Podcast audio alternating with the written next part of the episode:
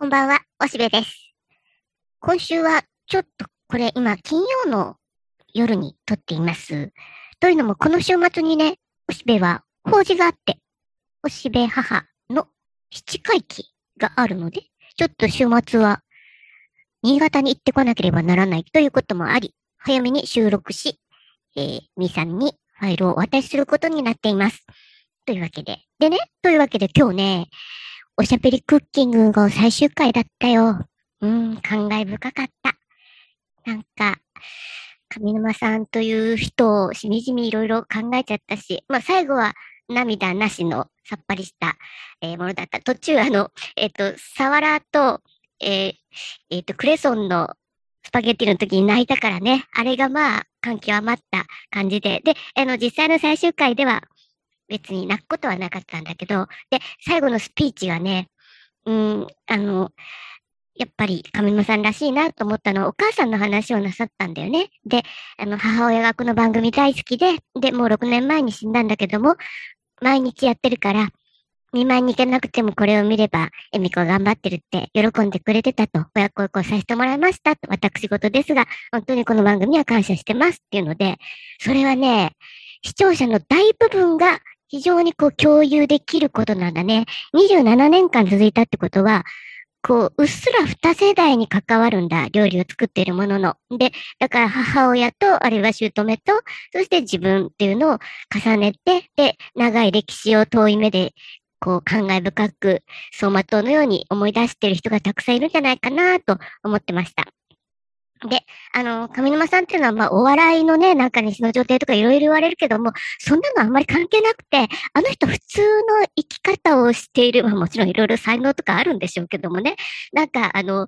こう非常に目の付けどころのいい、頭の回転の速い、あの、大阪のおばちゃんで、まあ、淡路島だけど、で、それで、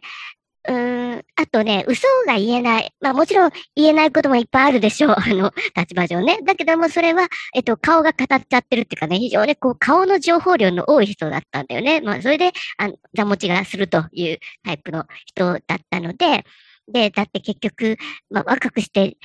この世界に入ったのは珍しいことだったけども、あとは、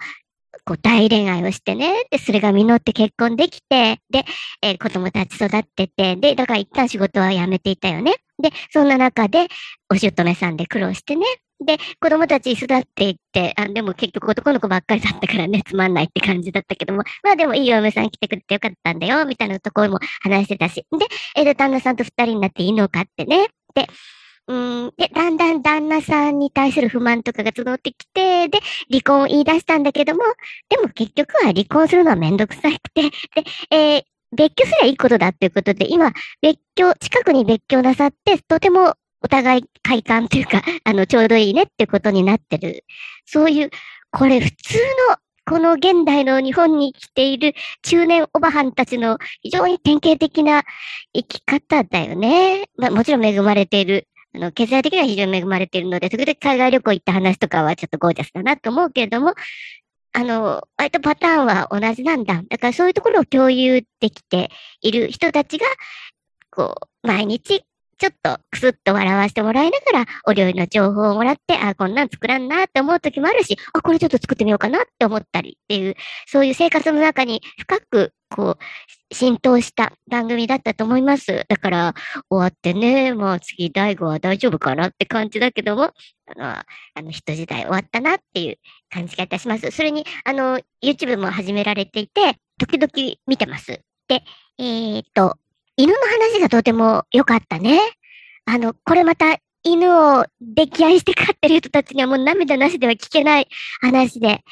で、あの、ご主人ともね、まあ、その、えー長年連れ添ってうんざりはしてたかもしれないけど、やっぱりいい旦那さんで、で、あ、いい夫や夫婦だなって感じさせるようなエピソードを話しておられて、というふうにね、まあ、時々 YouTube やってくれりゃそれでいいんかなっていうとこですね。で、だってね、なんか、えっと、先週はラジオも休んでおられて、ちょっと体調が悪いということなので心配だし、あと歯がウキってなっちゃって、えーまあでも歯医者さんっていうか、あの、入院してまで歯を治しておられたので、これからもう一回、えー自分のペースでいろいろ発信していこうとなさっているというので、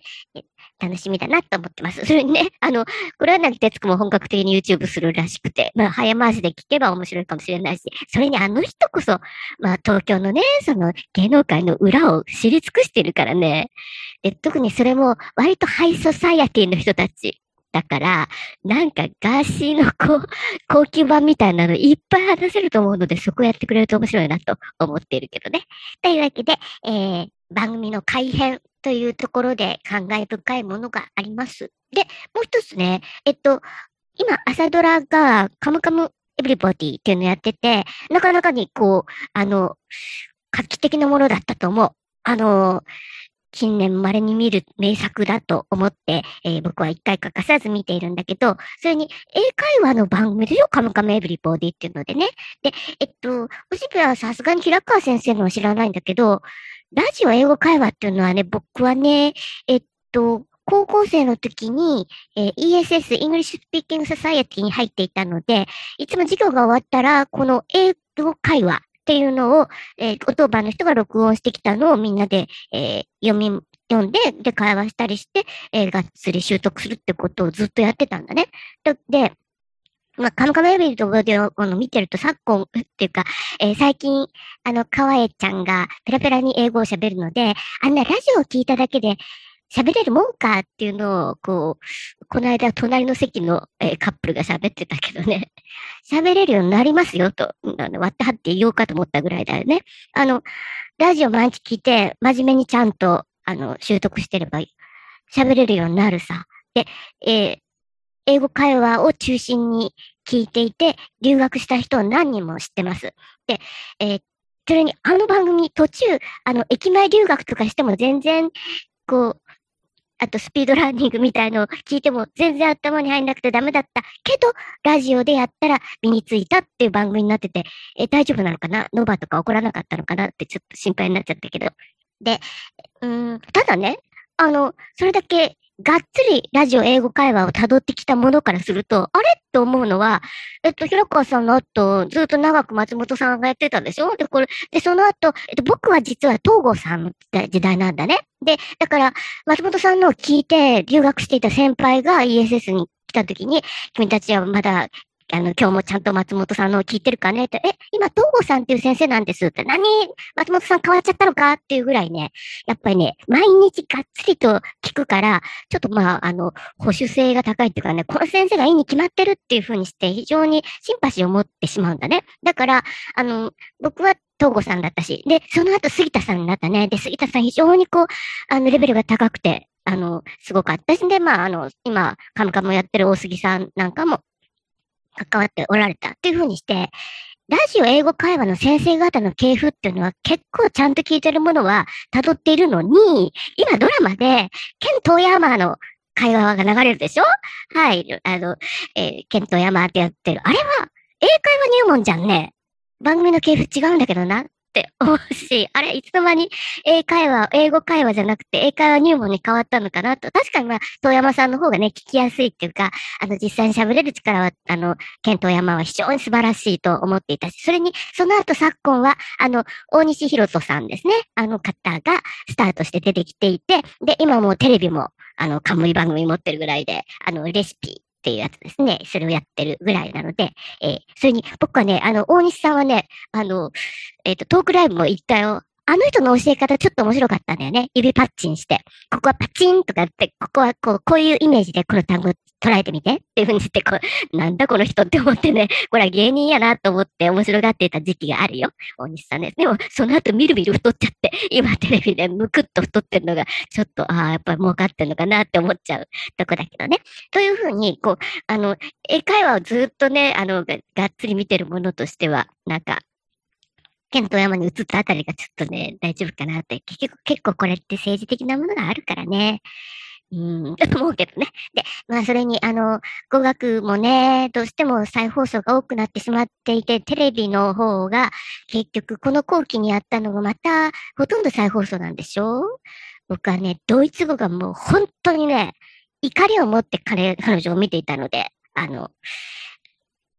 今回の後期の彼女、ふざけてもう全然力をつけようとしない。もうただ可愛くて、えチャラチャラしてればいいんでしょうみたいなのでね、ちゃんと語学を学ぼうとする者にとっては非常に邪魔になっていっても、なんか見る気にならなくなってたね。で、反面、その、あの、フランス語の、ね、あの、千葉くん、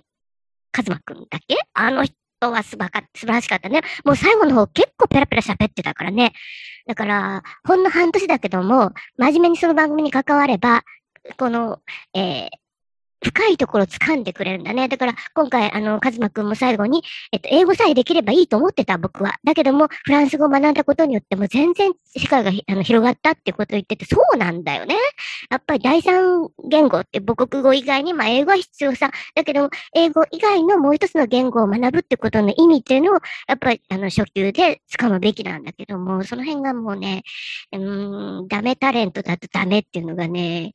もう十分わかってるはずなのに、なかなかあの番組はね、難しいとこがあるなと思ってます。というわけで、えー、僕はまあ語学番組大好きなので、そういうふうに見てるので、今回のカムカムエブリボーではとても楽しみに、あの、それに、まあ時代劇の話なんかも面白かったからね、もういつ春日太一くんが出てくるかと思ってヒヤヒヤしてましたけど、